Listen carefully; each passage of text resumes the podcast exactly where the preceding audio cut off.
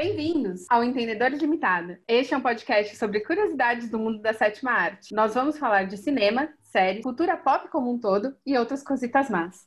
Eu sou Sibeli Osório e hoje a gente vai falar sobre como as feministas estão dominando o cinema e esse podcast. Meu nome é Dani Segato e hoje a gente vai criar uma nova vanguarda feminista cinematográfica. Eu sou Léo Portugal e hoje eu vim lutar como uma mulher. Eu sou o Arthur Sherman e eu espero passar no teste de Bechdel hoje. Meu nome é André Rabelo e eu só quero escutar, apenas escutar. A gente tem aqui hoje duas convidadas maravilhosas. Vocês podem se apresentar para o nosso público, por favor? Sim, meu nome é Dani Segato, eu tenho 22 anos, eu sou atriz, modelo na empresa Modelo, brincadeira, modelo. Eu sou cineasta, eu faço faculdade de audiovisual, estou no terceiro semestre, acho que é, sim. E tive aula com o Arthur, a minha vida, que me ensinou tudo que sei até hoje, meu mestre, e a gente é melhor amigo. Bom, eu sou Sibeli Osório, eu sou ativista pela causa da violência sexual no Brasil. Sou fundadora da Como Contar, que é uma, um instituto que trabalha apoiando vítimas do abuso sexual e criando ações para o enfrentamento do, da violência sexual no Brasil para adultos e crianças. Nós convidamos a Sibeli e a Dani para discutir como o cinema enxerga as mulheres. Pois se as mulheres representam mais de 50% dos espectadores de filmes nas salas de cinema, por que na última década, dos filmes de Hollywood exibidos nessas mesmas salas, somente cerca de 6% foram produzidos por mulheres? Pois é, mais de 90% dos chamados grandes filmes são produzidos por homens. E se olharmos ao longo da história do cinema, essa porcentagem é maior. O problema não está somente na falta de representatividade. Essa dominação da visão patriarcal da indústria, somada com toda uma cultura machista de inferiorização da mulher, resultou em produções que propagam o conceito de objetificação feminina, de romantização do assédio e, por que não dizer, uma apologia da cultura do estupro.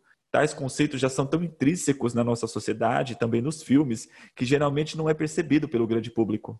A cena é a seguinte: um homem pede que uma mulher saia do seu apartamento, bate na porta com força e, nesse ato, machuca a cabeça da moça. Em seguida, ele empurra ela contra a parede, se coloca sobre ela, impossibilitando formas de escapatória. Ele pede que ela diga que o ama e que o deseja. No semblante da moça, não existe nenhum sinal de consentimento. Essa é a cena romântica do filme Blade Runner, o Caçador de Androides de 1982. É, acho qual é a definição do romântico aí, né? Porque ela, ela é uma cena de assédio, né? Ela, ela, ela é uma cena clássica e, e, e, eu acho incrível como o cinema, durante muitos anos, e hoje acho que a gente tem, tem revisto um pouco isso, é, coloca a, a posição do, do romântico, da masculinidade, sempre nesse papel do homem exercer sua força, insistir, como se a, como se a sentença do não ou se um, uma fechada de porta não fosse suficiente é, é para ser entendida como um não, né? Então, assim, essa coisa do ah, o romântico é o cara que corre atrás é, é, absurdamente daquela mulher. Não, o romântico é o cara que sabe entender um não. É, e que se a mulher disse sim, ele continua, mas que se ela disse não, tipo, querido, vai para casa, ou sei lá, liga pro outro contatinho, sabe? Nossa, essa cena aí é do filme 365 da Netflix, que lançou agora há pouco, aquela bomba que todo mundo viu. Eu fiquei, gente, não é possível, não é possível que 2020 estão lançando esse tipo de coisa. Eu fiquei chocada. Nem vi, graças a Deus. Aí, minha pergunta é o seguinte: é, é o, o, cinema, o cinema como um todo, ele é permeado de machismo. Onde começa esse machismo pelo qual o cinema acaba sendo contaminado? Na sociedade como um todo? Óbvio que sim, mas como começa todo esse processo de permear machismo em vários setores da sociedade? É, eu, eu acredito que, assim, se a gente for falar de, de, do cinema especificamente, eu acho que ele começa quando a gente não tem roteiros escritos por mulheres, né? filmes é, é voltados para o público feminino, assim ditos, e onde a gente não tem roteirista mulher, a gente não tem diretora mulher, é, a, a mulher ela está sempre num papel que é muito comum uh, até cinco anos atrás, de se você perceber o diálogo feito entre essas duas mulheres, elas estão falando praticamente sempre de um homem, é, de como uma está apaixonada por esse homem, e quando elas estão em cenas uh, sozinhas, elas estão fazendo alguma coisa para esse homem, né? Vide Diário de Bridget Jones né? Assim, que para mim é um, é um, filme clássico de uma mulher subserviente que está pensando a todo momento em como agradar é, esse homem. Se fosse um filme, né, roteirizado, se fosse um filme é, dirigido por uma mulher, é, é, ele teria características muito distintas, né? A gente faz outras coisas que não é comprar roupas pensando num homem, é, falar com as. A gente fala sobre muitas coisas com, com outras mulheres, gente. É muito impressionante. A gente tem vários assuntos muito bons. É, dentro desse parâmetro, né, como você falou, né, de as mulheres, as mulheres, é, é, elas quando elas são representadas no cinema, elas geralmente têm, têm esse, esses termos, né? Do, do, que ficou conhecido como teste de Bechdel, né? Aquelas, elas é, geralmente não têm duas personagens femininas no mesmo filme, elas não conversam sobre alguma coisa que não seja homem, etc. É, é engraçado, porque quando eu estava lendo sobre isso, eu li que, por exemplo, uma série como Sex and the City, que é uma série com quatro protagonistas mulheres e nenhuma, nenhum capítulo passa no teste de Bechdel. Né? Todas elas estão ali para falar de homem, né? Basicamente isso, né? O plot da série inteiro. É, é lógico que, digamos assim, é, é empregando mulheres seria o, o, básico, mas também como, como consumidor a gente pode ajudar a acabar esse tipo de comportamento. Porque, por exemplo, é, 50 é, tons de cinza ou 365 são filmes que são feitos para um público feminino. E tem muita mulher que consome, né? Eu ouço assim, tipo. Nossa, mas. Minhas primas, minhas tias, são muitas mulheres que, consomem esse tipo de obra. Como a gente também consci é, consegue conscientizar uma pessoa sobre esse tipo de obra? Como a gente educa o público sobre esse tipo de obra? E, e eu posso estar enganado, mas 365 e 50 Tons de Cinza também foram produzidos por mulheres, não foram? Dirigidos e, e roteirizados, sim. Uhum. Como nos reeducar? Para consumir conteúdos assim mais voltados para o pensamento feminino mesmo. Então, eu acho que o que mais tem, o pior é que tem muita gente que é que não é que eu sou uma pessoa extremista, eu faço o básico, sabe? Então, tem gente que não faz o básico, do tipo, não vou assistir. Eles têm a saída de falar, ai, gente, vi vários comentários de meninas. Eu vi com uma mão no controle e outra mão na consciência. Mas você viu, velho, tipo, você deu dinheiro, sabe? Não adianta reclamar, não adianta, tipo, ser hipócrita e ficar militando contra outras coisas se você não faz o básico, que é tirar dinheiro do capitalismo, que é nisso que eles ganham dinheiro. Se eles não ganham dinheiro, eles não vão continuar fazendo. Porque eu tô pensando, faz uns dias já, que muitas das coisas envolvem o capitalismo e ele é a principal fonte de tudo. Então, se você boicota, tipo, o boicote para mim é a principal saída nos dias de hoje. Não só boicote tipo, financeiro, mas até da movimentação das redes sociais, sabe? De boicote social, de redes sociais. Eu acho que das coisas que eu vi acontecendo isso, deram muito certo. É, eu, eu tenho essa visão também, mas acho que até antes do, do, do boicote, para mim, uma coisa que tem sido cada vez mais importante é abrir o diálogo mesmo. Quanto essas coisas são problemáticas, né? Quais são as reflexões que a gente precisa fazer sobre esse tipo de filme? E para vocês terem uma ideia, dentro da Como Contar, a gente tem tido muito esse papel de, de advocacy mesmo, de falar com quem está fazendo bobagem né? Falar, caso você ainda não saiba que você está fazendo bobagem, a gente está aqui para te contar. E, por exemplo, para o próprio 365, a gente sentou, falou, vamos assistir e vamos relatar tudo que está errado neste filme. Uhum. Gente, eu não passei mais de dois minutos de cena sem que eu tivesse que parar, de verdade. Assim, a gente ficou fazendo é, é, um relato de tudo que estava errado no filme, de todas as coisas absurdas, né? Ele sequestra uma menina. É, primeiro começa com tudo bem, a gente aceita qualquer crime, inclusive, tipo, estuprar uma mulher, mas pedofilias para criança não, né? Tipo, nossa, tem um limite. E aí, quando as coisas vão se desenrolando, né? Ele sequestra uma menina porque ele achou ela maravilhosa. Fala, então você tem 365 dias para ficar aqui presa comigo e você vai me amar para sempre, né? Você vai se apaixonar por mim. Sou a Bela Fera, né? Parabéns. Nem para inovar eles né? conseguiram. Exato.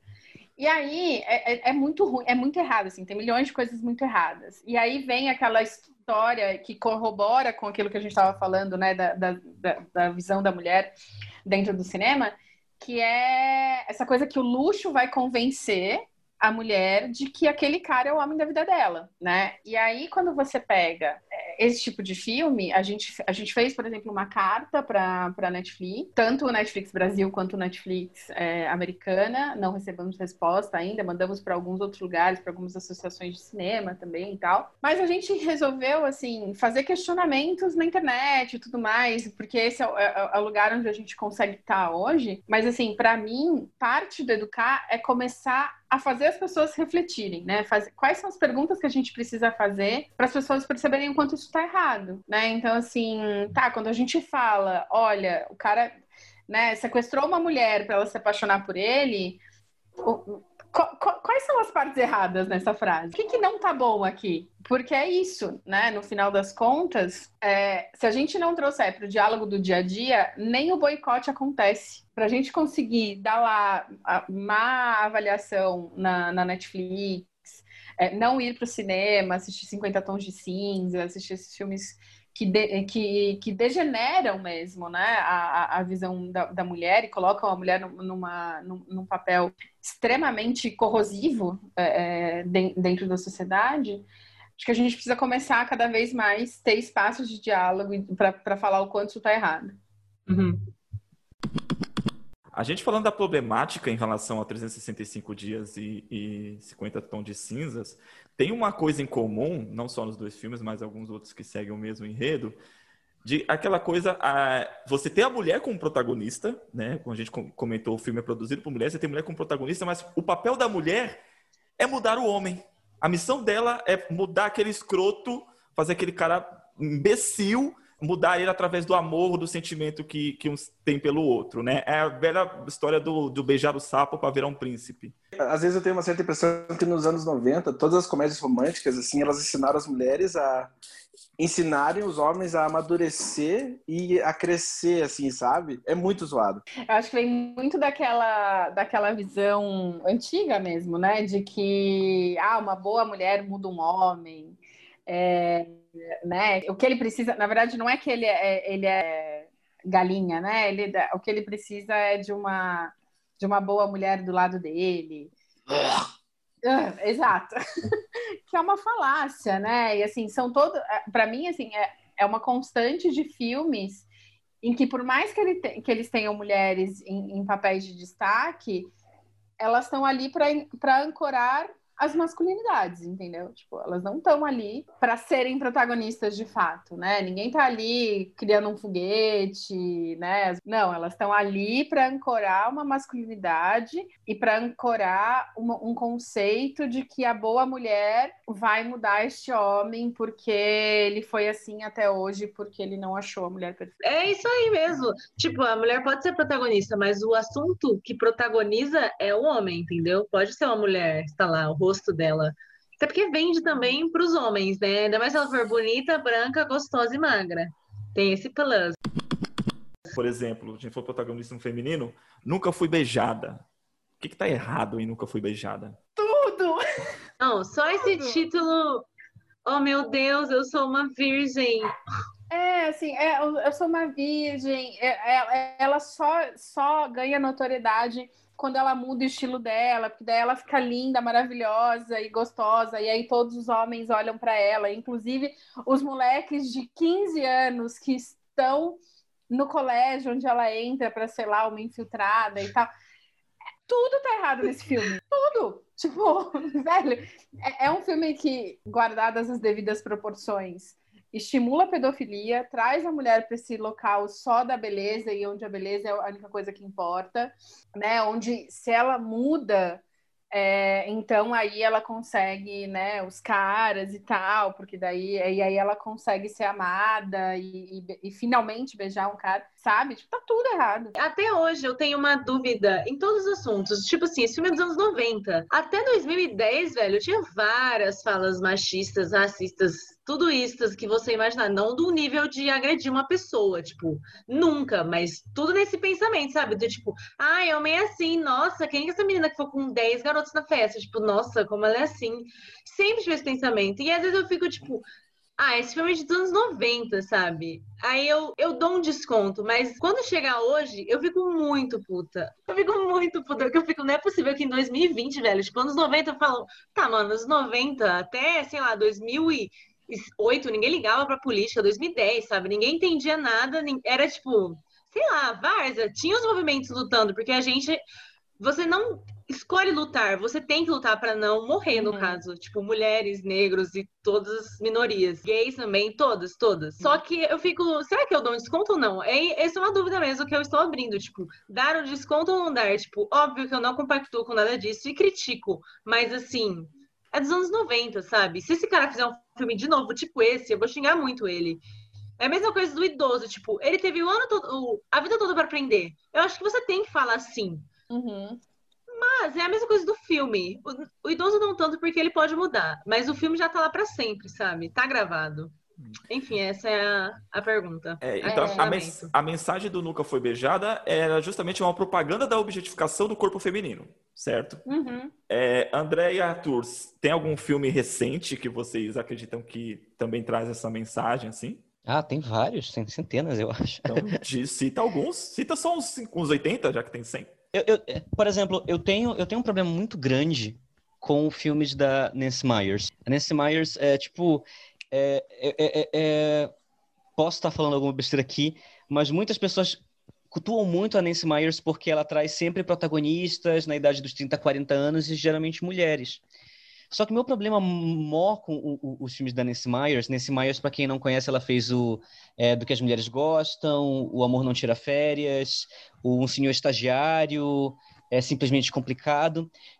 Parece que geralmente todos os filmes dela seguem um, um, um padrão, que é a gente tem essa protagonista, que é de classe média alta, o que reflete a própria Nancy Myers, que também está nesse círculo, né? E a galera está ali conversando sobre as férias em Veneza, sobre a abertura da empresa em tal lugar e não sei o quê. Mas todas elas são neuróticas e tudo que elas precisam na vida para deixarem de serem neuróticas são um homem todos os filmes, e, e, seja um homem no sentido romântico, como é no Simplesmente Complicado, no, no, Amor Não Tira Férias, que a gente tem duas mulheres com o mesmo plot, né? Elas são neuróticas, elas são problemáticas, elas precisavam de um homem para se sentir feliz. Ou um homem no sentido profissional, como é o caso da Anne Hathaway no Senhor Estagiário né? Que ela é uma mulher super bem sucedida, só que ela tem problema com o marido porque ele trai ela, porque ela não tá sempre em casa.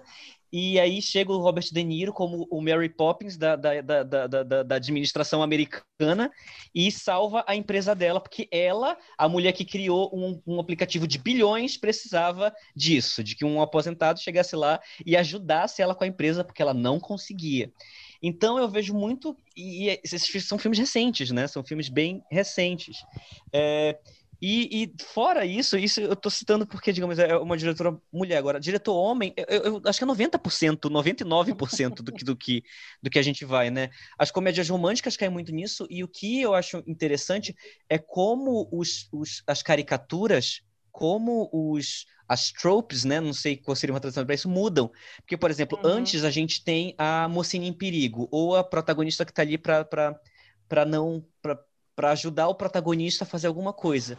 E aí, tipo, ah, em 2010 isso começa a mudar, porque agora a gente tem a menina que ela é cool, a gente tem a menina que ela é, ela é super assim, ela tem, ela, ela gosta de coisas incomuns, mas ao mesmo tempo ela não tem um arco, ela não tem uma história própria nessa história, ela de novo só tá ali para ajudar o protagonista a conseguir alcançar alguma coisa. A única diferença é que ela é mais cool. Ela gosta de coisas indies, ela tem interesses hipsters, ela gosta de estudar pássaros e ovos e coisas do tipo.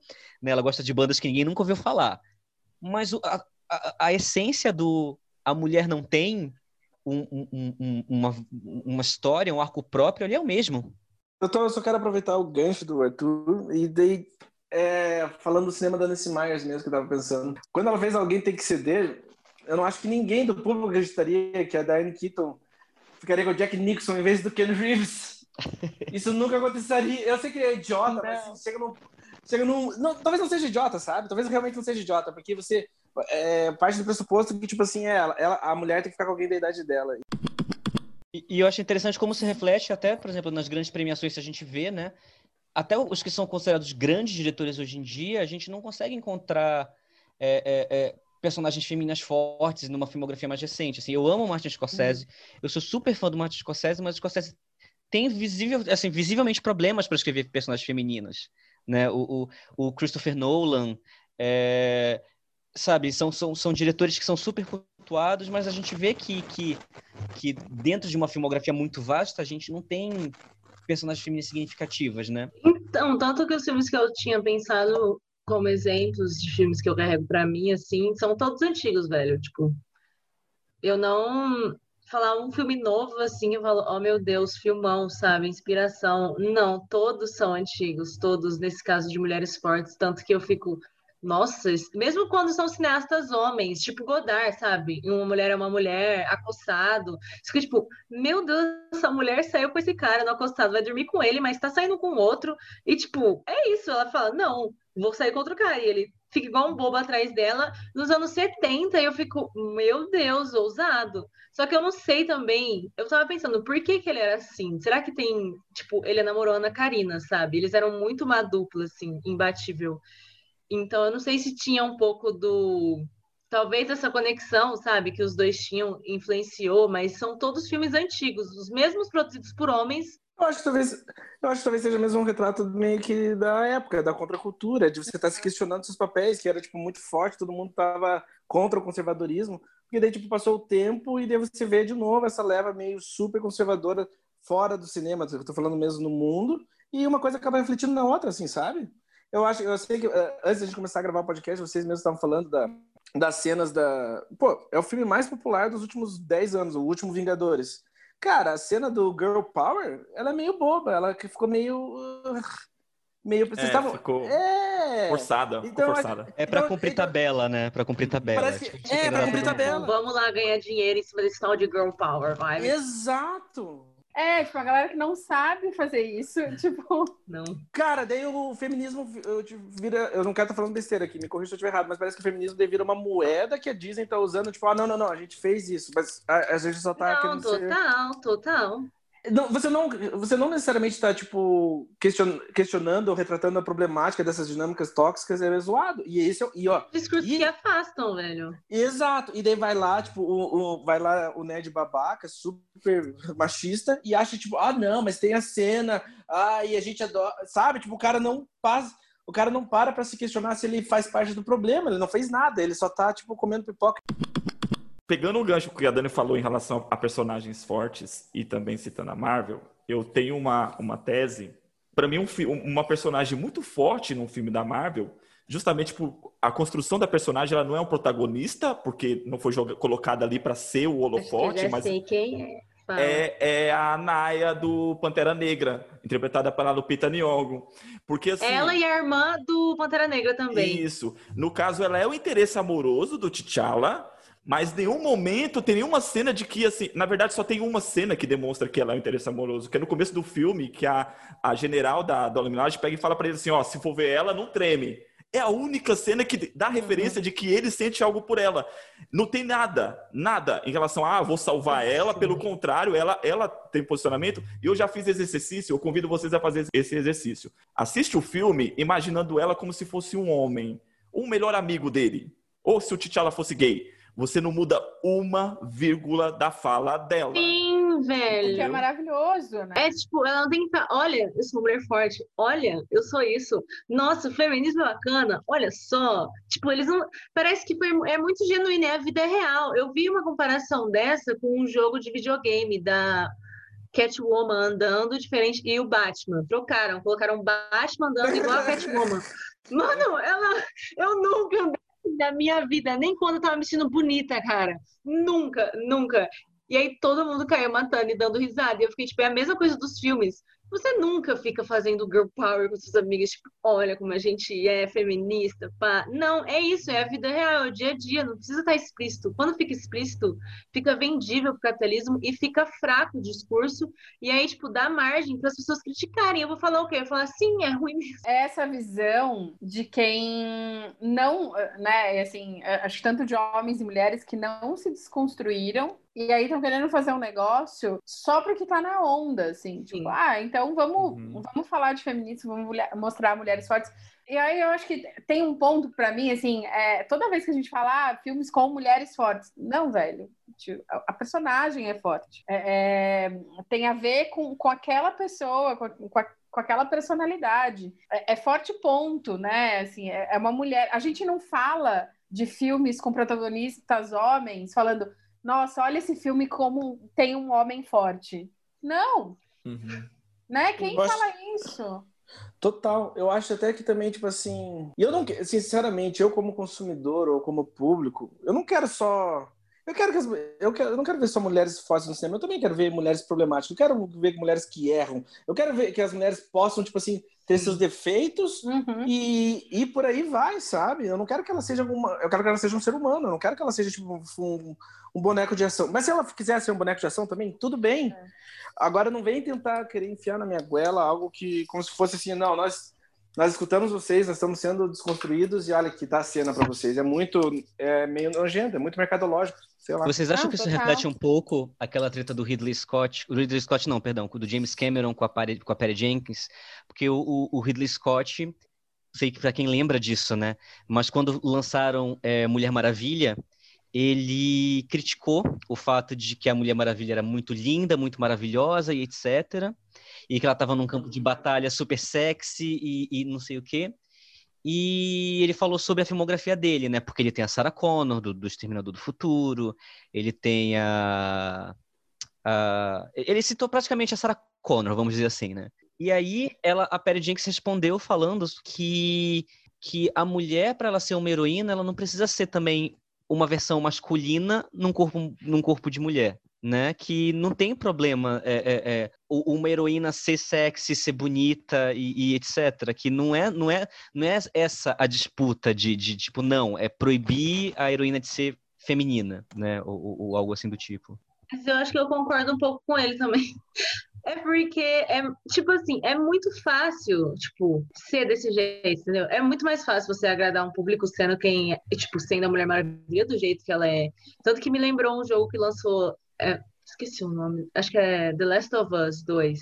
Hum, e a protagonista é, não, é uma, da, uma das protagonistas é uma mulher, só que ela é forte, tipo, ela é musculosa. tipo nadadora. E eu hum. acho que ela é lésbica. Ela não é lésbica. Não, então, melhor ainda, porque ela é uma mulher, eu não sei, tipo, ela é uma mulher hétero que pode ser assim também, e se fosse lésbica também, qual o problema? Tipo, Exato. E os nerds caíram matando, tipo, não, não pode ser assim, por quê, velho?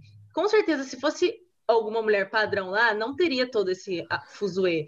Tipo, não, e vamos concordar, né? É uma coisa ridícula, porque só porque a protagonista é feminina, ou ela tem um papel de poder, ou, ou alguma agência verdadeira dentro da narrativa, fica um bando de macho querendo dizer, ah, o corpo dela deveria ser isso, deveria ser aquilo, ela deveria ser isso. Tipo, mano, vai ter. Tem 10 mil caras brancos protagonizando teu filme de ação e você fica quieto. Vem uma mulher e ela, tipo assim, é uma mulher, ela é um ser humano. Ah, ela não deveria ser isso, não deveria ser aquilo. O cara cala a boca, isso, sabe? Tipo, é irritante.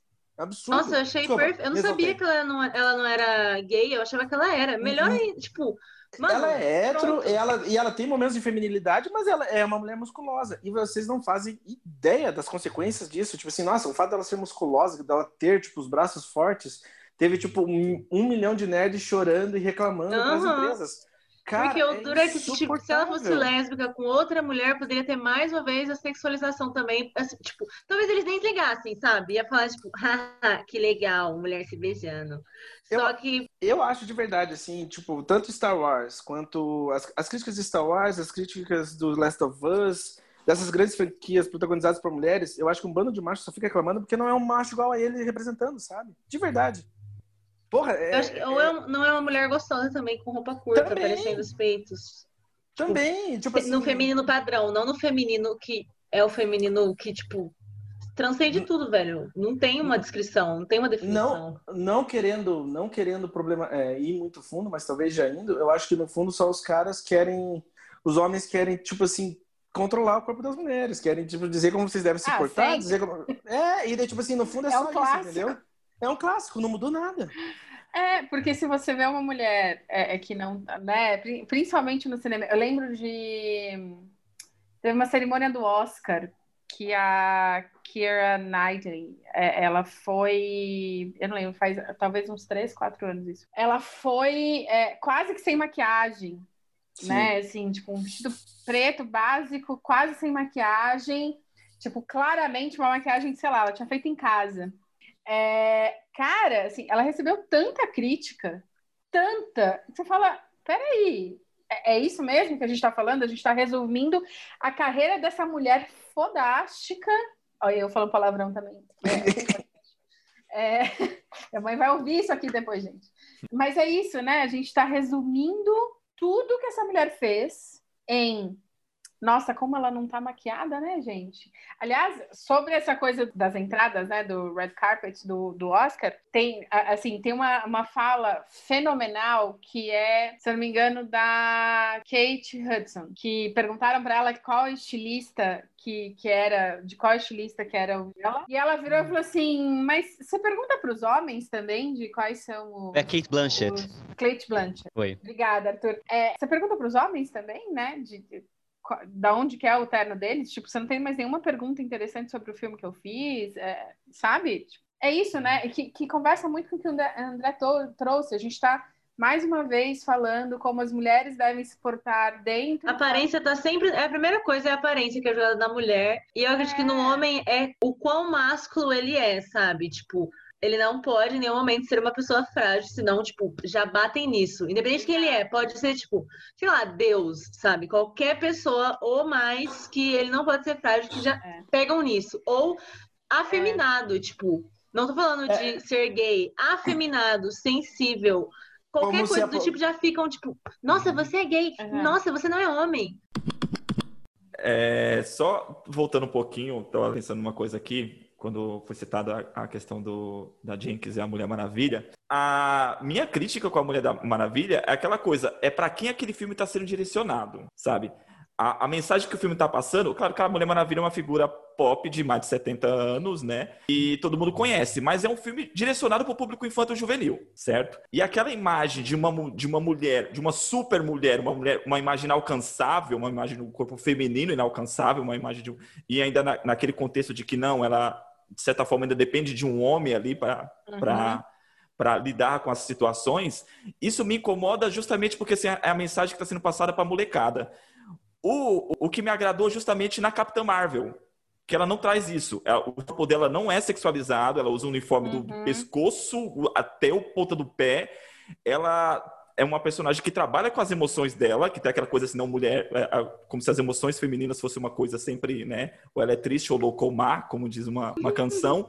E ela atua com as emoções, e para mim, eu, eu, eu, particularmente, como eu trabalho com educação e, e sempre levantei a questão dos, dos filmes é, de representatividade para molecada, falar assim, assista esse filme, que esse filme tem uma mensagem bacana. Eu, quando assisti Capitão Marvel no cinema, eu chorei, porque eu fiquei pensando nas minhas alunas de 12, 13 anos. Falei, cara, você tem que assistir esse filme.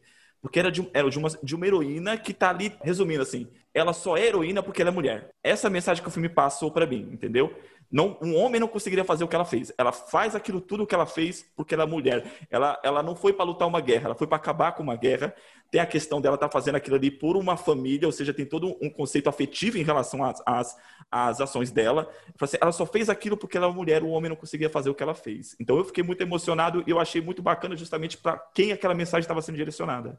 E essa é a minha crítica com a Mulher Maravilha. Eu não tenho, eu particularmente, eu, eu, eu gosto muito do Mulher Maravilha. Eu acho assim, o Mulher Maravilha é um filme que é para todas as idades. Não, é tipo, eu não tô criticando, tipo, oh meu Deus, cancelem. Não, era só, tipo, uma pequena observação, sabe? Cara, eu não, eu, eu não li. Assim, a Mulher Maravilha é linda. É, a mulher é muito linda. E eu não, eu não uhum. vejo, eu não vejo problema nisso, mas eu também não teria problema, eu não tenho problema com qualquer Putz, como é que eu vou colocar isso agora? Eu não, eu não vejo diferença entre a Capitã Marvel e a Mulher Maravilha, sabe? Eu acho que são eu filmes. Que... São filmes super-herói, protagonizados por mulheres, os dois são muito bons.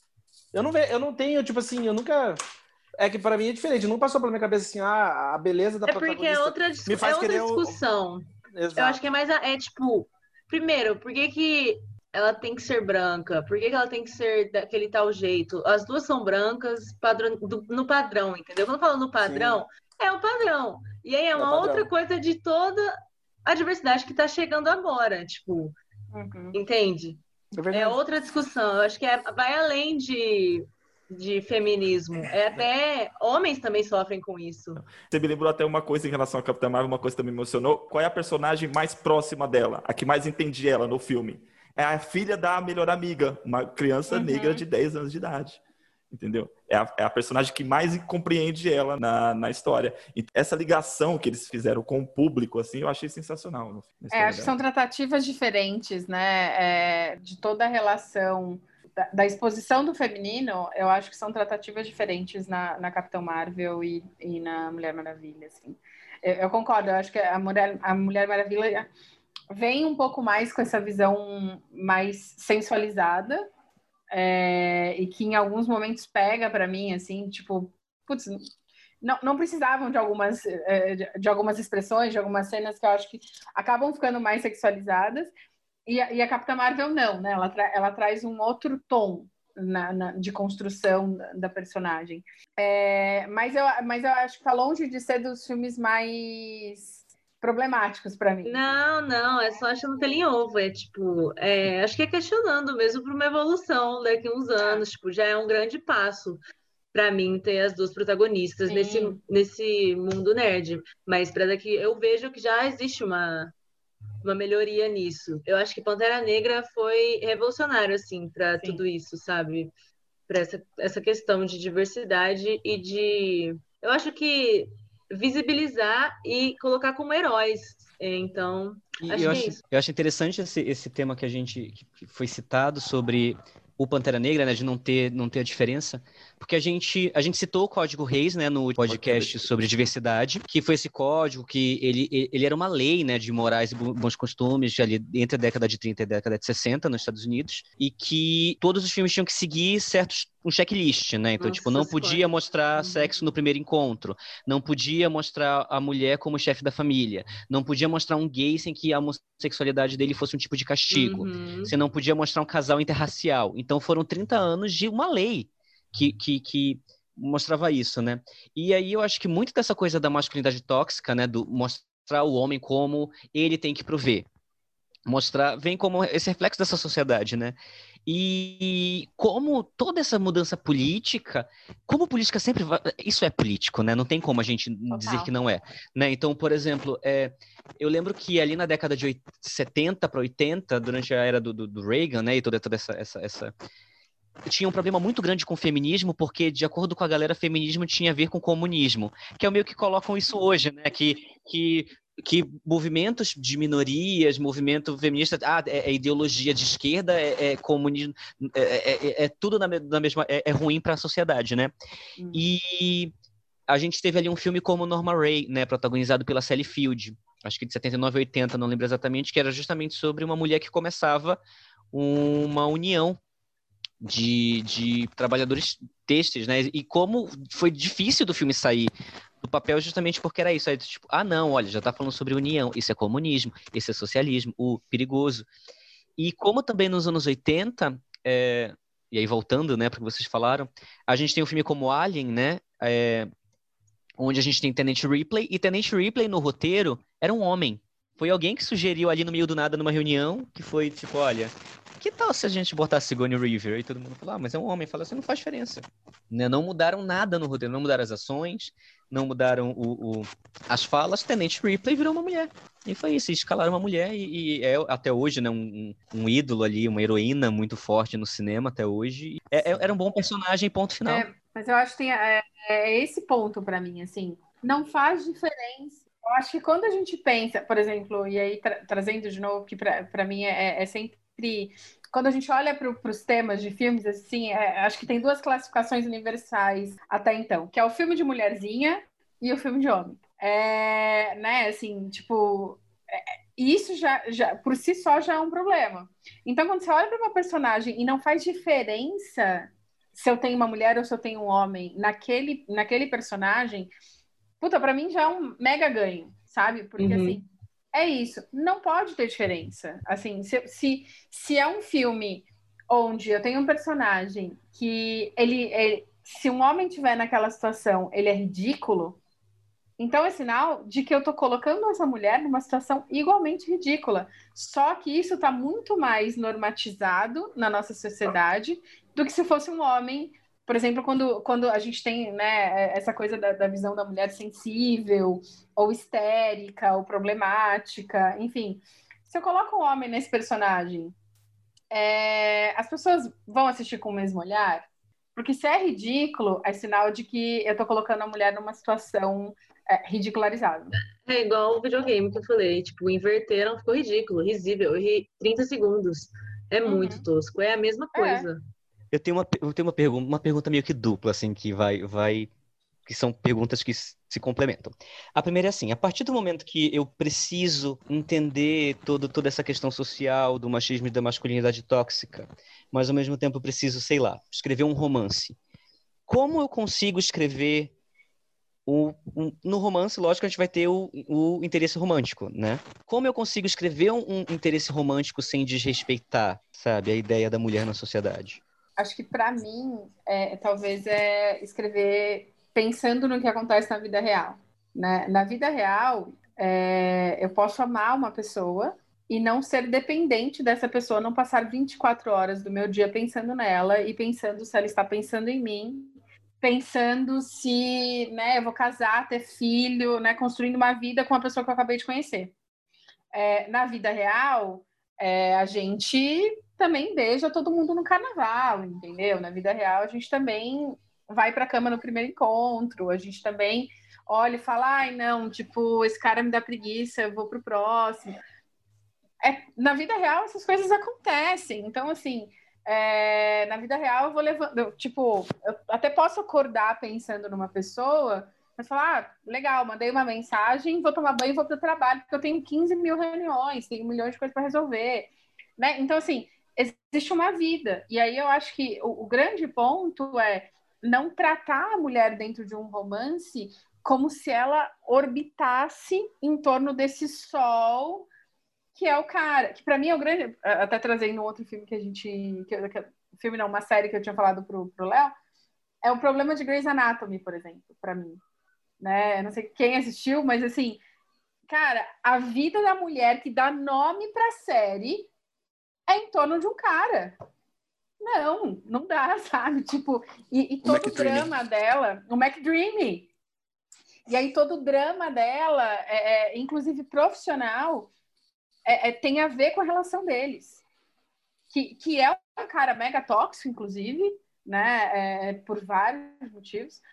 É, mas é isso, entendeu? Eu acho que tentando resumir, Arthur, eu acho que é tratar com veracidade, né? Não trazendo a mulher para essa órbita, né, em torno de um, de, desse ser magnânimo, que é o cara pelo qual ela está apaixonada. É, eu acho que isso que você falou tá certo. Tipo, de ter outras coisas. Porque eu sou uma pessoa que, não pelo sistema, mas, tipo, eu não gostei de ficar com várias pessoas, sabe? Nunca, assim. Várias vezes eu fico sem ficar com ninguém. Agora eu namoro, mas, tipo, muito tempo. E não é porque, oh meu Deus, depois que eu me libertei, sabe? Não é, nossa, ela fica com todo mundo. Não, nem ligo. Só que existem pessoas diferentes, tem gente que gosta, gente que não gosta. Só que a partir do momento que você fala isso, que tem outra vida, eu, tipo, eu tenho outra vida além de ficar com um homem ou casar. Não, sabe? Eu quero ter o meu trabalho, as minhas coisas para ir dividir com alguém. Se você pensa parte desse pressuposto que você disse, você pode escrever a pessoa, o personagem do jeito que você quiser, recatada, uhum. tipo do jeito que você quiser, que não vai dar problema, porque vai ser uma história de amor simples, com a realidade que você disse, pessoas diferentes, de qualquer jeito. Sim, é engraçado vocês falarem isso, porque a primeira coisa que me veio na cabeça foi a trilogia do Antes, né? O Antes do Amanhecer, Antes do Pôr do Sol, hum, né? Acho que tá. foi a primeira coisa que talvez seja o filme mais se apaixonar em tempo real que eu já vi na vida. Não, eu só ia falar que a trilogia do Antes, ela não é toa que ela é assim, né? Porque a atriz ajudou a escrever, a Julia Delp ajudou a escrever o roteiro. Então, tipo assim, ela teve um papel ativo na concepção do roteiro. Hum, não é à toa que não é à toa que funciona dessa maneira. Então, aí minha segunda pergunta complementar, já que a minha primeira foi como se construir um, um interesse romântico, é como se construir um vilão? Porque eu lembro, eu lembro não só em relação ao Garoto Exemplar do David Fincher, mas sempre tem um, um backlash muito forte quando se tem uma vilã. Aconteceu com a Annie Wilkes da Cat Bates, aconteceu com 90% do que a Glenn Close fez. É, e tem essa coisa do até onde eu consigo construir uma vilã sem ser antifeminista. Porque, por exemplo, no filme do David Fincher, a Amy, ela usa literalmente tudo que é usado pela sociedade para atacar uma mulher, né? A questão do culpar a vítima, usar estupro e etc. Ela usa o contrário, mas ela é uma vilã. Ela tá ali justamente para não ter escrúpulos. E, e vilões a gente tem o fascínio com os vilões justamente pelo quão eles conseguem fundo na falta de escrúpulos. A gente ama o Hannibal, ama assim, a gente tem fascínio pelo Hannibal, porque ele mata pessoas e come pessoas e fala disso abertamente de uma forma, da forma mais nojenta possível. A gente ama o Walter White porque a ganância dele é gigantesca e ele vai até o final e acaba com a família pela ganância dele. Então, como é, é, eu lembro dessa discussão, né? Do o filme é feminista, o filme é antifeminista, porque também é, é uma batalha de uma cuzona contra um babaca então é como como a gente constrói essa vilã que vai usar fatores negativos né, nas ações dela e, e, e, e ao mesmo tempo não ser antifeminista. Eu acho assim que particularmente o Garoto Exemplar eu acho uma sátira direcionada para todo mundo, especialmente o conservadorismo dos homens, porque tem uma maneira, a maneira como os homens enxergam a Amy e dizem para Amy o que ela deve fazer ou para o que eles gostariam que ela fizesse, a única pessoa que, tipo, vê a Amy pelo que ela realmente é e sem julgar, sem ter um preconceito com relação a ela, é a própria detetive, que é a mulher do filme. Mas enfim, eu tô me tô metendo na pergunta aqui. Eu não posso falar de Exemplar, eu não gosto, eu não gosto de nada do filme. Nada, nada, nada, nada, nada, nada. Pra mim é um desperdício.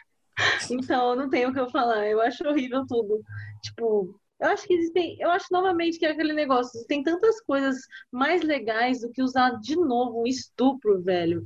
Tipo, não sei qual é o fascínio que tem por estupro. Tipo, meu Deus.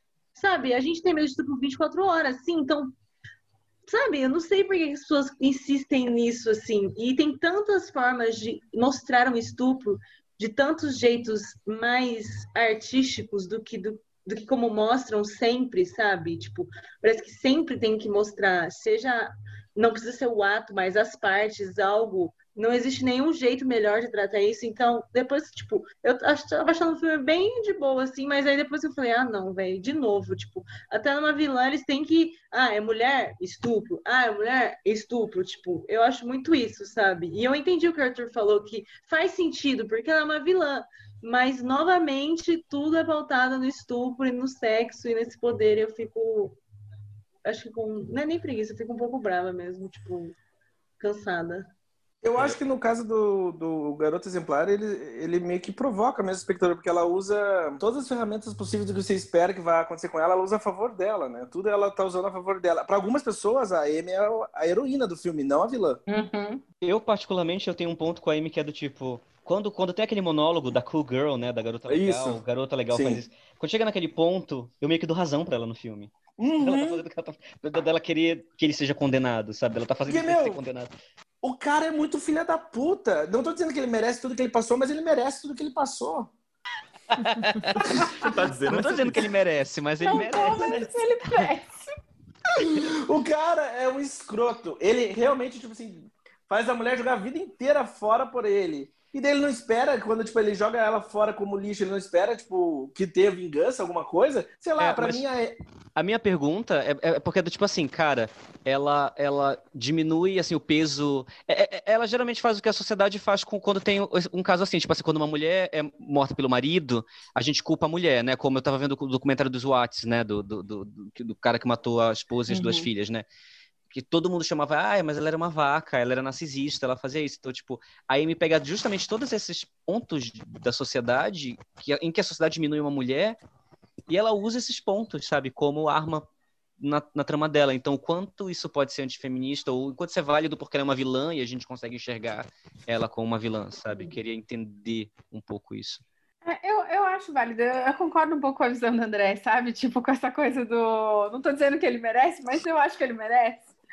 É, mas eu, assim, a minha sensação com Garota Exemplar, é, não sei, eu, eu, li o livro antes de ver o filme, né? E eu acho que, é, é óbvio, não dá para esperar que, que o filme tenha a mesma densidade e tal, mas eu acho que várias, várias camadas ali da personagem não foram exploradas como, ela poder, como elas poderiam né? Então, porque existe toda uma complexidade psicológica mesmo, né? De, e histórica de, de como ela se dá para aquele cara, né? De como ela se dedica e, e, e, tudo mais. E aí, de repente, tipo, tudo muda. É, e o quanto ela fica fragilizada com, com tudo isso também e tal. É, então, assim, eu, eu acho um filme controverso, mas eu, eu, eu, eu acho que ele foi. E ele é controverso para mim porque ele foi mal explorado. E, e, tentando, acho que responder tua pergunta, Arthur, é, é eu acho que, é, é, acho que talvez seja o mesmo ponto da, da, da pergunta anterior. Assim, eu acho que a gente precisa olhar esses personagens com a complexidade que eles merecem. Então, assim, se eu quero trazer uma, uma, uma vilã, tipo, quais são as camadas dessa vilã? O que que torna ela uma, uma vilã, né? O que que torna ela essa pessoa sem escrúpulos? Seja ela é, é, antifeminista ou não, é, eu acho que tem, tem, tem uma série de coisas é, importantes quando a gente constrói e que quando você vê personagens, tipo, vilões masculinos, você vê muito mais essa construção do perfil, do, do, porquê que o cara faz aquilo, de quais são as, as complexidades, as camadas desses personagens, do que geralmente a gente vê em filmes com, com vilãs femininas. Até mesmo, se a gente for pegar, pra, que para mim é um, um, outro filme controverso, assim, é, O Diabo Veste Prada, ele é um filme onde a, a, a vilã, né, a, a Meryl Streep, ela é, é, é aquela mulher que ela é filha da puta por ser filha da puta. É, né? tipo, tipo, ela só quer ser má. Então, assim. É o jeitinho dela, simples. É o jeitinho dela. E que, para mim, também, assim, de verdade, eu acho que ela faz várias coisas é, é, inomináveis, assim. Mas, ao mesmo tempo, se você olha, tem uma fala da. da eu não lembro o nome dos personagens, mas eu lembro o nome dos atores. Da Anne Hathaway, que para mim é genial, assim, a hora que ela tá no café em Paris conversando com, com aquele outro jornalista, que ela fala, cara, se ela se fosse um homem, todo mundo só estaria dizendo que ela é que, que ela é um cara poderoso e, e, e, que vai atrás do que ele quer, né? E, e, é, e é muito disso, assim, eu acho que quando a gente constrói é, é, é esses personagens, a gente precisa se ater a mais do que ah, é simplesmente uma mulher, é, é uma mulher que é uma vilã que tem questões psicológicas, sabe? Tá, tá qual, qual que é todo o cenário, sabe? Então, é, é do, do que, que a gente está falando de verdade? É, e aí, até acho que tem, tem, tem uma coisa assim que eu concordo muito com a, com a fala da Dani também, que é velho, se a mulher é forte é porque ela foi estuprada, se a, se a mulher é vilã é porque ela foi estuprada. Vamos combinar uma coisa? É, é, é, assim, é, é, isso. A gente tem medo de estupro 24 horas por dia. É, eu, na Como Contar, por exemplo, lido com isso todos os dias. E, e, isso não é uma estrelinha de checkpoint que você coloca na personalidade de uma pessoa. Né? Assim, ah, é, ela é forte porque ela foi estuprada? Não, meu amor, ela sobreviveu a um negócio difícil pra cacete. Então, assim, eu acho que a gente a gente col colocou o, o, estupro e a violência sexual num, num patamar, para mim, nos filmes de, de Hollywood, que, que não, nem de longe corresponde ao patamar que deveria, e eu acho que a gente usa isso levianamente. É, o recurso do estupro, ele é usado sempre em dois aspectos. Ou para a, a, a, o lance da mocinha em perigo, que ela vai quase ser estuprada, ser violentada e vem um cara e salva, ou é uhum. para ela se tornar realmente uma personagem forte e justificar, igual em Game of Thrones aconteceu com a Daenerys, com a Sansa Stark. Tipo, depois do estupro, ela virou uma outra mulher. Né? Nossa, velho, para mim o estupro da Sansa foi totalmente desnecessário. Eu fiquei tipo, qual o sentido disso? Tipo, Sim. pra quê, velho? Sabe? O da, da, da Daenerys é compreensível pelo casamento daquela época, sabe? Você até esperaria, você esperaria um sexo amoroso, mas o da Sansa, eu falei, nossa, parabéns, estão ganhando dinheiro aí, que legal, bacana. E é uma constante, é. né, nos filmes hollywoodianos, essa coisa da mulher, a mulher é estuprada na trama para ela ser forte. E é engraçado também como de, dentro dessa trama do estupro, queria saber também como vocês enxergam isso, tem um processo de que a mulher, para ela ser uma, uma, uma badass, né? Para ela ser a fodona, ela tem que perder os sentimentos dela no caminho. Uhum. Né? Ela tem que é virar é uma, uma bitch gélida. Uma rocha. Né? Uhum. Então, eu, eu, ouço muita gente falando, não, porque a Sansa, ela cresceu muito em Game of Thrones, porque ela se tornou super, super, tipo, a, a chefona do pedaço. E assim, cara, ela é inteligente desde a primeira temporada. Inclusive, nas primeiras temporadas, Sim. ela usava a inteligência dela em situações em que ela estava completamente encurralada, né? Como ela falou do aniversário, que era amaldiçoado matar alguém no aniversário, né? O, como o cara lá, ela sempre usou isso a favor dela. E aí, do nada, não. Ela, ela se tornou a badass, né? Quando ela perdeu os sentimentos nessa jornada de, de que virou uma bitch, né? Então, é... A gente vê essa coisa do abuso constante, né? A gente vê que filmes como Kill Bill, né? É, como... O Millennium que colocou, nossa. Millennium. Millennium. E outra coisa também nessa questão do estupro que eu acho interessante é como é diferente. Lógico, ainda tá lá, ainda é um problema, mas como é diferente quando é filmado por uma mulher, Ah, né? É, porque o estupro, ele ainda é muito sexualizado, né? Pra gente que é de Uhum. audiovisual, a gente sabe que técnicas utilizar exatamente quando você quer É criar tão certo fácil isso. É. É, é, é, é, você usa esse tipo de, de textura, você tipo, esse tipo Uhum. de enquadramento para criar algo romântico, para criar algo tenso, para criar algo isso e aquilo. E o, o estupro, quando filma por ONU, ele é muito sexualizado. Aí a gente vê em séries como é, Handmaid's Tale, né, o Conto da Aya, ou Alias Grace, que são todas dirigidas por mulheres, né? O estupro é, um- é- é- é- é dirigido como se fosse um pesadelo, né? Sim. E é- a gente vê essa diferença né, na abordagem. Eu literalmente tive muito pesadelos na primeira temporada de Contos de Aya. Uhum. Não, acho que você vê uma série, até uma série que é, que é juvenil, né? Você vê Gossip Girl, né? Assim, é, eu vi a, a primeira temporada, é, assim, tipo, gente, aquilo é para adolescente. Menina, eu tava E, assim, pensando nessa tem- série agora. Porque eu falei, tipo, ah, Chuck Bass, tudo bem. Eu achei Chuck Bass, Chuck Bass, Chuck ele Bass é um cara estuprou uma menina. E Não, e ele tipo, estupra, né? Ele, uhum, assim, tem, tem, tem episódios. E assim, ele é um cara rico, mimado, machista para cacete. E, e, e, assim, e no final ele, ele é um herói. Oi! E aí, falando é, é, tecnicamente, eu acho que, e, e citando Handmaid's Tale, é, eu acho que é, a questão da não sexualização do estupro, ela reside exatamente aí. É, é, a mulher ela tem medo constante do, do estupro.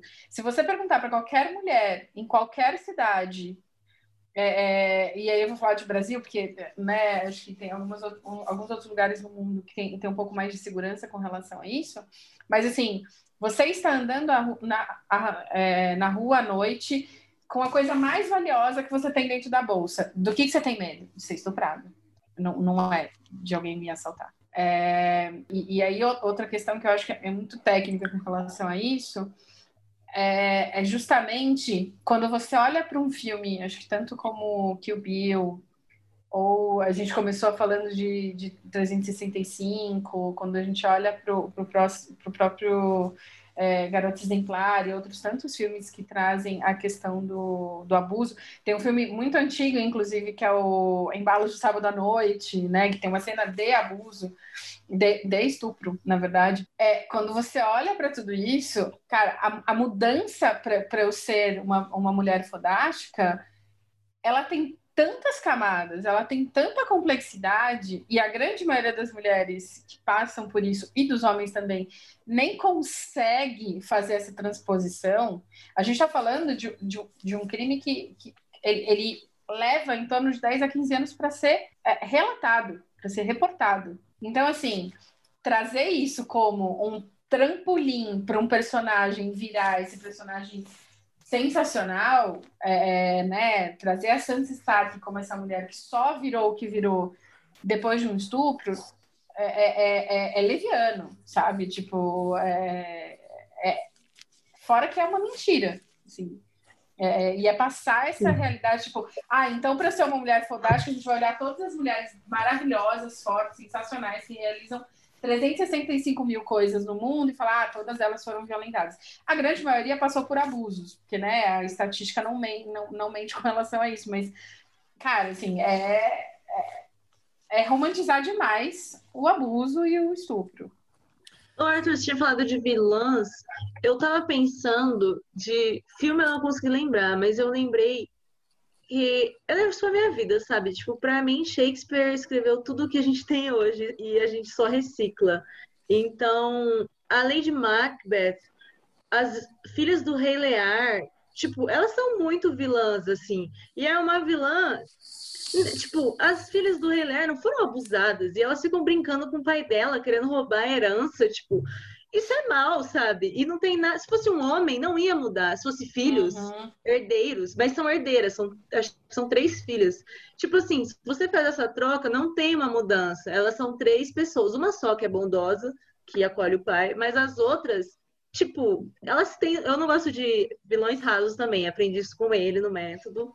Mas assim, elas têm as motivações delas para essa malvadeza, que é o reinado do pai dela. E tá super incrível. A Lady Macbeth tem os mom- ela é mais ainda profunda, mas ainda tem essas, essas coisas de diversificações que não, tipo, as filhas dele não foram assediadas ou elas são rainhas, sabe? Tipo, e mesmo se fossem fosse filhas brigando pelo pelo dinheiro do pai, sabe? Ainda assim é meio indiferente, tipo, o sexo feminino ou masculino. Eu acho que isso é uma das coisas que mais dá pra você pensar, né, se tá indo por um caminho certo ou errado, se eu tô fazendo isso só porque ela é mulher e ela é mulher, uma mulher faria isso ou não, ou é porque ela é um ser humano com sentimentos distintos. E eu acho que isso é, eu penso muito nisso para qualquer minoria. É igual eu mandei meme pro Arthur, que é os gays na, nas novelas, a função, ser gay.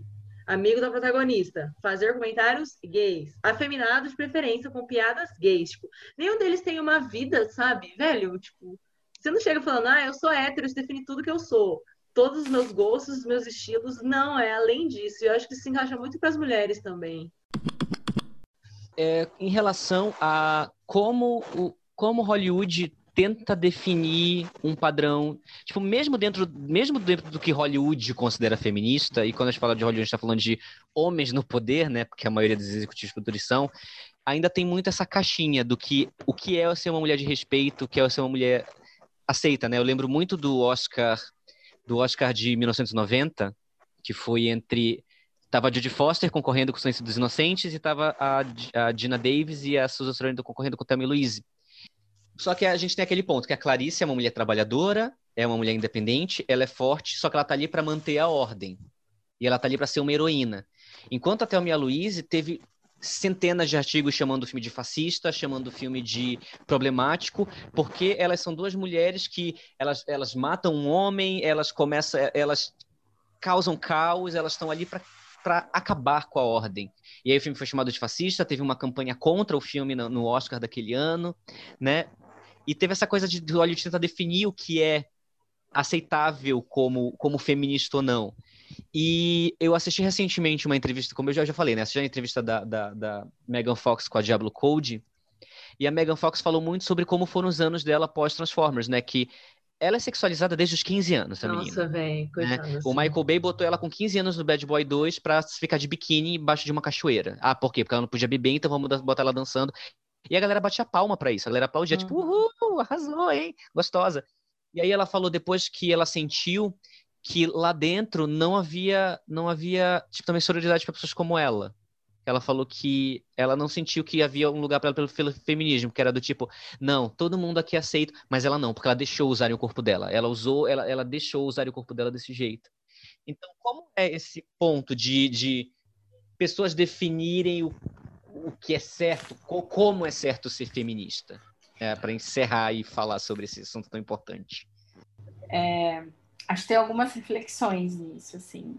É, que é, acho que a, primeira delas talvez seja a questão da. A, a gente vive muito hoje, acho que na, na cultura do cancelamento, né? E com muita coisa do que todo mundo acha certo e errado. É, eu acho que tem, tem, tem coisas que, assim. É muito. É, acho que tentando, tentando ser clara com relação a isso, assim. É, eu acho que ninguém está no mesmo nível de construção, né? E de desconstrução. As pessoas estão em níveis diferentes.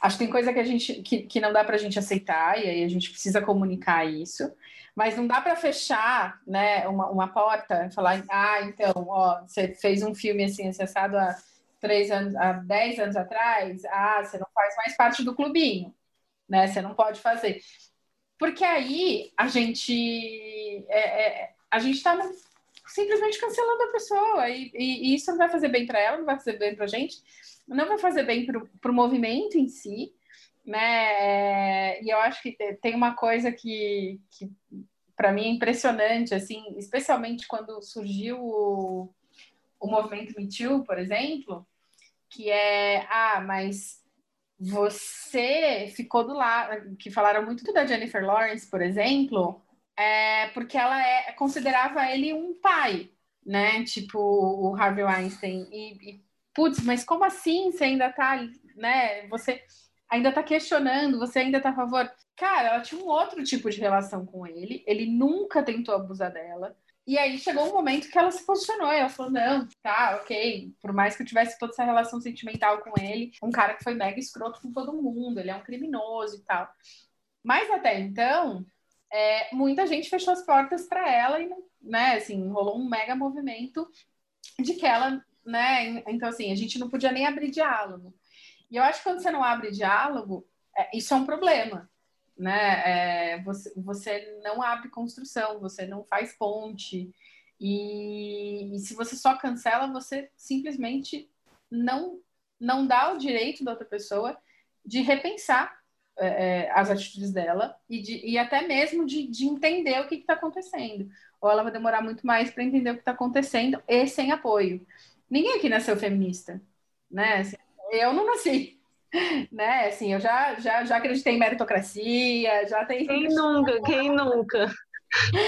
né? Assim, e já e, e, e, e, existe essa visão de que, né, feminista é, é, não passa maquiagem, não cara, não tem filho, né? A gente é tudo abortista e tal. É, é cara, assim, né? Eu sou feminista, mãe. sou casada, sou, eu, sou, eu sou o máximo da, da, da, da, da chatice, assim, né? Do...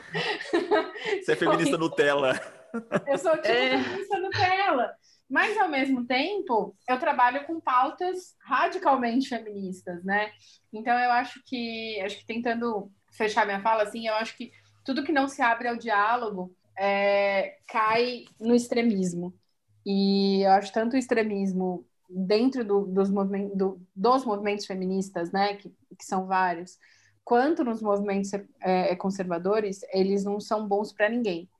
E, e, eu acho que esse é o grande ponto para mim. Assim, a gente precisa se abrir para o diálogo, porque se a gente não se abrir para o diálogo, vai ficar todo mundo pregando para convertido e dentro dos, dos mesmos clubinhos, assim. É, eu não sei ainda a minha opinião concreta sobre diálogo ou extremismo. Não extremismo, eu acho que eu oscilo um pouco, tipo. Depende muito do que aconteceu, mas quando é uma mulher, eu acho que a gente tem que ter mais empatia, sabe? Eu aprendi isso em comunicação social, tipo, uma mulher nunca vai ser machista, um negro nunca vai ser racista, ele não consegue fazer algo contra a raça dele, você contra o seu gênero, sabe? Você é uma pessoa que tem esse discurso que lhe foi implantado e você sofre com isso. As pessoas que as minorias no caso. Então eu acho que exige de nós mais, um, mais compreensão e é aí que vem o diálogo. Porém, em alguns casos, como por exemplo a famosa J.K. Rowling, eu tenho preguiça e cancelo mesmo, uhum. entendeu? Tipo, cara, você é uma pessoa bilionária que tem acesso a tudo, tipo, custa, sabe? Eu não quero conversar com você. Eu acho que tem, tem pessoas que não querem e eu não vou ficar, uhum. sabe? Tipo, aí eu já sou, mano, cancela, sabe? É isso que tem pra agora, não tenho mais o que fazer.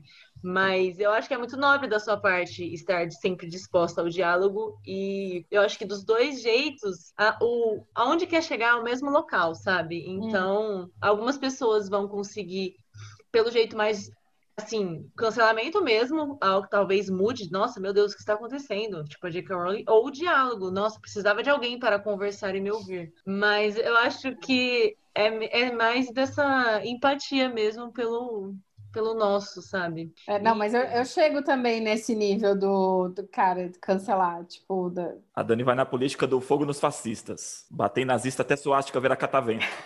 Depende, entendeu? Tipo, depende muito, porque eu não sou sempre assim. Eu acho que é mais depende do grau, assim, e da pessoa que tá. Porque igual a J.K. Rowling, ela tem dinheiro pra pesquisar, sabe? Meu, E vamos ser gente- honestos, mas vamos ser honestos aqui, tipo, meu, J.K. Rowling, ela é bilionária, cancelar ela, nossa, tadinha dela, sabe? Nossa, ela vai sofrer com o dinheiro da franquia dela e com toda, tipo, como ela é ignorada e como ela é fe- o mundo é fechado Mas ela. não é nem Porra. franquia, eu acho que é vergonha, tipo, vergonha alheia, sabe? Agora ela é motivo de piada na internet. E isso afeta as é, pessoas, entendeu? Lógico, não, sim, mas também ela, ela é louca, ela enlouqueceu, ela, é, sei lá. É. Daí, tipo, Ela mas o que eu é quero. preconceituosa, né? É, É, e então. o, o que que seria verdadeiramente cancelar uma escritora bilionária, sabe? Tipo, como que o mundo. Não, como é isso que eu tô ela não tem- falando.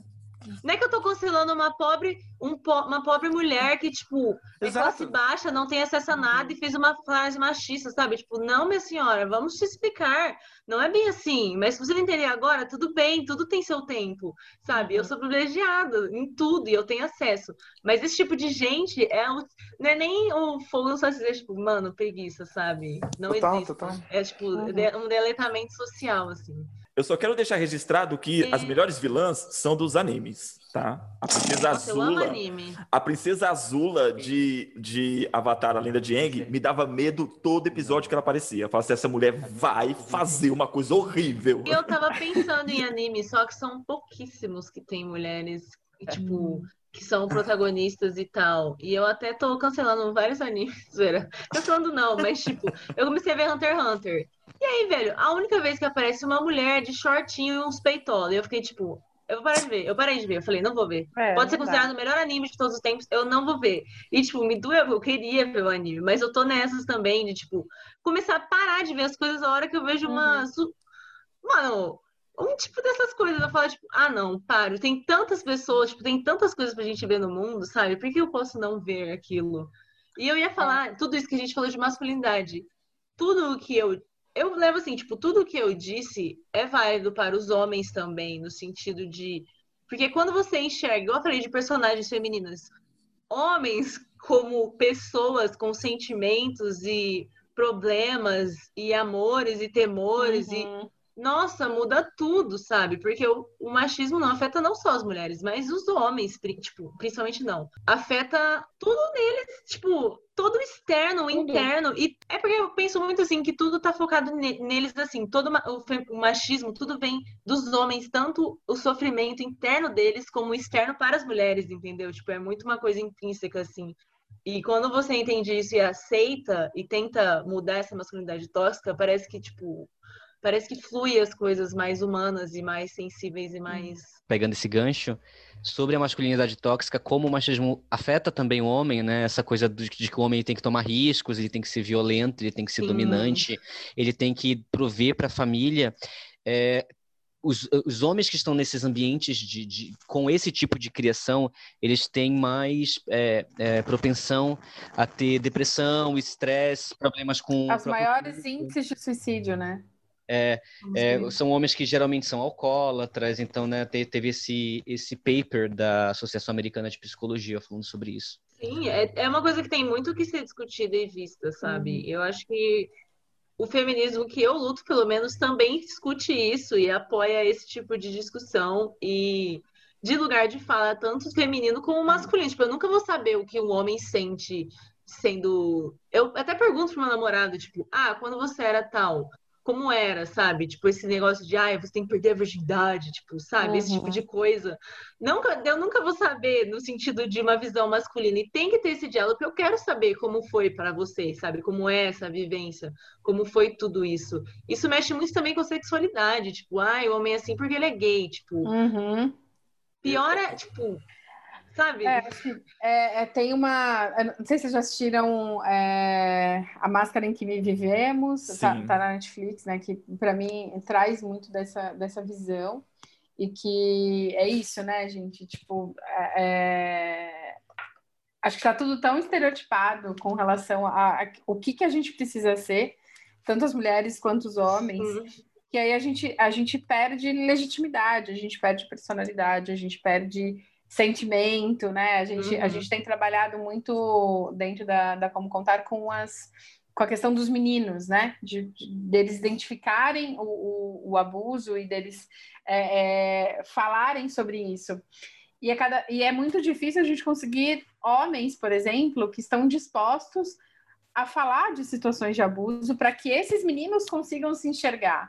Porque, ah, uhum. não, a gente não fala disso, né? Gente, né? Quanto mais a gente coloca esse homem na, na caixinha do todo-poderoso, do cara que provê, do cara que não sente, do cara que não importa Sim. se alguém é, abusou dele sexualmente, é, tá tudo bem. Ele não se torna mais forte por isso, né? É, tem, tem, tem, essa. Ele até esconde, ele tem que esconder como se nada aconteceu na vida dele. Não, ou foi benéfico, né? Não, você teve uma mulher enquanto você ainda era jovem. Sim, velho. Né? tipo, isso. isso. é maravilhoso. Não, né, gente? Então, acho que tem uma, uma questão nisso, para mim, que é, é muito forte, que é o quanto a gente precisa olhar para as duas coisas e, e, cada vez mais buscar o equilíbrio, sabe? Sim. É, só queria pontuar uma coisa falando da questão da masculinidade tóxica, como eu amo as pequenas sementinhas que estão sendo plantadas, assim, principalmente na cultura pop, e eu que trabalho com, com adolescentes. É, você tem o Capitão América, um personagem que é um soldado militar, e a gente conhece o, o conceito de militarismo, quanto ele é brutal, quanto ele é severo. Mas você perceberam que é um personagem totalmente emotivo? Eu amo, uhum, assim, é. ele é muito ele é muito passional, sabe? Ele tá ali pelo amigo, ele quer ter as ele é boas é relações, ele quer, é, ele quer ter amizade Sim, com todo mundo. A, mano, o Batman acho que é mais grosso que ele, sabe? O Batman, muito... o Batman é um psicopata. É, eu vi, mano, tem um meme no Twitter, vocês leram? Que é um bilionário que sai pra ir vestido de morcego batendo em gente pobre na rua. Tchau, muito obrigada. Espero que ajude umas reflexões e dúvidas, porque eu tenho muitas. E sempre melhorar, né? Tipo, evoluir. Já errei muito e vou errar ainda muito, mas tendo a vontade de aprender de não fazer mais coisas erradas ou pensamentos retrógrados, acho que é o que vale no final das contas. É, acho que também, assim, agradecer, é, é, sempre bom ter esses espaços, eu sempre sou muito fã do, do diálogo mesmo, acho que é assim que a gente hum. vai construindo coisas distintas, é assim que a gente vai mudando é, o mundo, e super feliz, assim, de participar é, e de poder ouvir muito, né, saber das dúvidas. É, é difícil a gente ter esses momentos onde homens também perguntam sobre feminismo, perguntam sobre, sobre a percepção da, das mulheres, sobre as coisas. Eu acho que a gente precisa mais dessa troca. Assim. Tô bem feliz. Obrigada. Eu quero agradecer a presença de vocês. Eu espero que novos encontros assim surjam no futuro. A gente tem muita coisa para discutir. É, obrigado. Vocês são nossas primeiras convidadas, porque o André ele acha que ele é convidado. Ele não é. Ele sempre acha que ele é convidado, mas vocês são nossas primeiras convidadas. Então está aqui registrado o convite para voltar a qualquer outro episódio aí. Quero agradecer a presença das meninas. Quero agradecer também novamente, como sempre, todo mundo que está ouvindo. Então, você que está ouvindo, espero que tenha tenha sido muito útil e muito bacana essa conversa para vocês, muito gostosa também, né? Como foi para gente hoje. É, sempre pedindo feedback de vocês, pedindo assuntos que vocês querem ouvir. Né? E obrigado novamente por estar ouvindo a gente. Até semana que vem. Beijão. Bom, primeiro eu queria só dizer que é um privilégio ter as meninas no, ter tido as meninas hoje no podcast. Eu espero poder também falar sobre mil e outros assuntos além de feminismo, sobre cinema com vocês. Obrigado, obrigado mesmo por terem participado. Quando estiver para falar de anime, eu quero, velho, por favor. Sim, vamos Então, falar. de anime, de personagens, de temas, Videogame, eu amo. Videogame. Jogos. Chama a gente! Ah. tá, gente. Beijo, um abraço a todos. Fiquem na paz.